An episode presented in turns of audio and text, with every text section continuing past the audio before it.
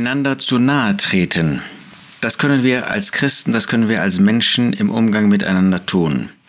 Ich las vor einiger Zeit den Artikel von einer betroffenen Frau, die davon schreibt, dass sie seit zwölf Jahren einen festen Partner habe und sich manche ähm, Äußerungen von Mitmenschen anhören müsse. Wollt ihr eigentlich nicht mal heiraten? Wann bekommt ihr eigentlich Kinder? Ähm, und sie empfindet das als eine Grenzüberschreitung, wo Dinge ihr ähm, sozusagen, wo Personen ihr zu nahe treten. Nun, als Christen ist es völlig klar, als solche, die Gottes Wort ernst nehmen, kommt es für uns nicht in Frage, auch nur einen Tag mit einem Partner zusammenzuleben, ohne verheiratet zu sein. Ähm, natürlich müssen wir uns erst ähm, irgendwie kennenlernen und dann vielleicht verloben, äh, bevor wir heiraten, aber wir leben nicht zusammen, sondern wir leben nur dann zusammen, wenn wir verheiratet sind. Das ist Gottes Wort, das uns das deutlich macht. Hier geht es um Ungläubige, da ist das Natürlich, leider, weil die Sünde herrscht, gang und gäbe. Ähm, aber das wollen wir festhalten. Also diese Frage, äh, wenn ähm, wir mit einem Christen zu tun haben und wir hören, dass, dass jemand zusammenwohnt, äh, diese Frage müssen wir stellen, die müssen wir äh, in geeigneter Weise, in geeigneter Form dann auch adressieren, das ist völlig klar. Aber wie ist das? Wann bekommt ihr eigentlich Kinder?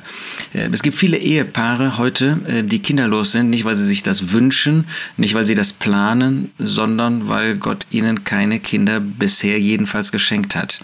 Und da kann man Menschen tatsächlich zu nahe treten. Da kann man Menschen auch sehr wehtun. Ähm, natürlich wollen wir ähm, im Sinne von den Worten des Herrn Jesus, Johannes 13, daran werden alle erkennen, Vers 35, dass ihr meine Jünger seid, wenn ihr Liebe untereinander habt.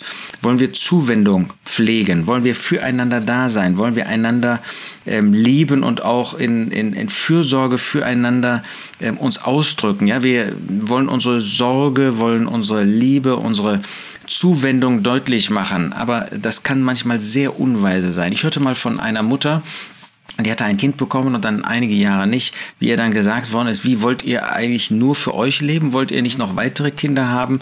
Ähm, macht ihr das, weil ihr einfach jetzt ein schönes Leben haben wollt? Und das ist natürlich erstens anmaßend und zweitens völlig unangebracht. Manchmal sind wir sehr unsensibel, wie wir miteinander reden. Natürlich kann es sein, dass es ein Ehepaar gibt, dass sie sagen, ne, wir wollen erst mal ein paar Jahre ohne Kinder haben. Das ist so nicht von Gott.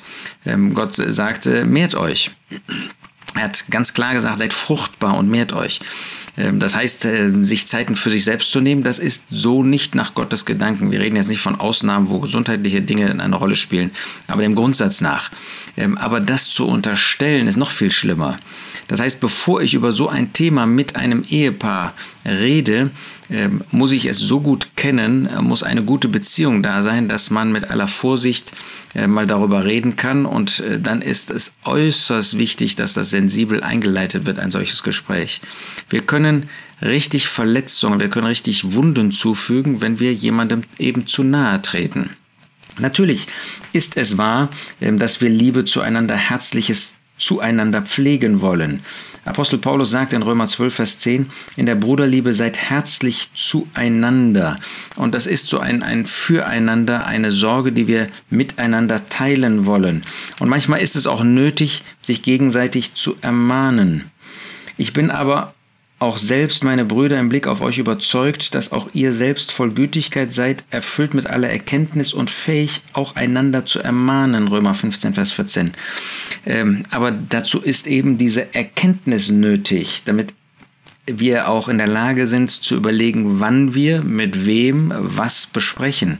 Nicht jeder ist in der Lage, mit jedem über ein solches ähm, heikles, auch, auch sehr persönliches Thema zu sprechen. Gerade im Gegenteil, die allerwenigsten sind dazu in der Lage, weil es dazu einer äh, guten, einer besonderen Beziehung bedarf.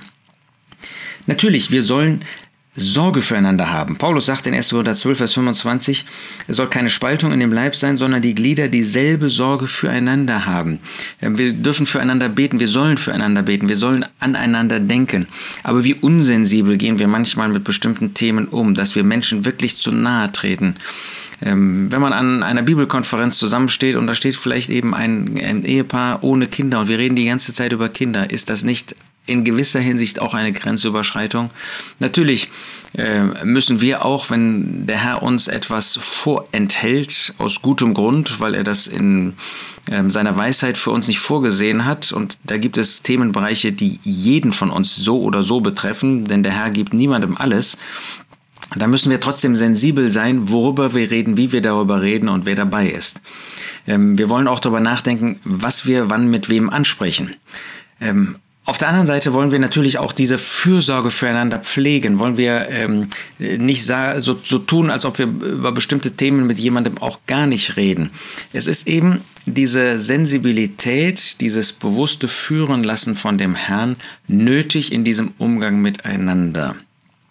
Also es hat immer diese beiden Seiten. Einerseits die Liebe, die sich ausdrückt, dass uns die Situation eines Gläubigen, eines gläubigen Ehepaars, einer Familie nicht egal ist.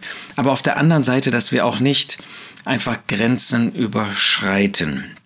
So wollen wir uns üben darin, dass wir wirklich ähm, ein einen Versuch starten, die Situation des anderen zu erfassen, uns einzudenken in seine Lebenssituation und nicht wie ein Elefant im Porzellanladen alles zu zerstören. Und auf der anderen Seite wollen wir aber auch nicht Dinge übergehen und wollen so tun, als ob diese Dinge keine Rolle spielen und wollen sie in geeigneter Weise zu geeignetem Zeitpunkt dann auch ansprechen. Wie gut, dass Gottes Wort uns auch darin Leitlinie sein kann, dass wir uns einander eine Hilfe sein können, dass wir, wenn wir einmal verletzt waren, das auch einmal aussprechen können und aussprechen sollen.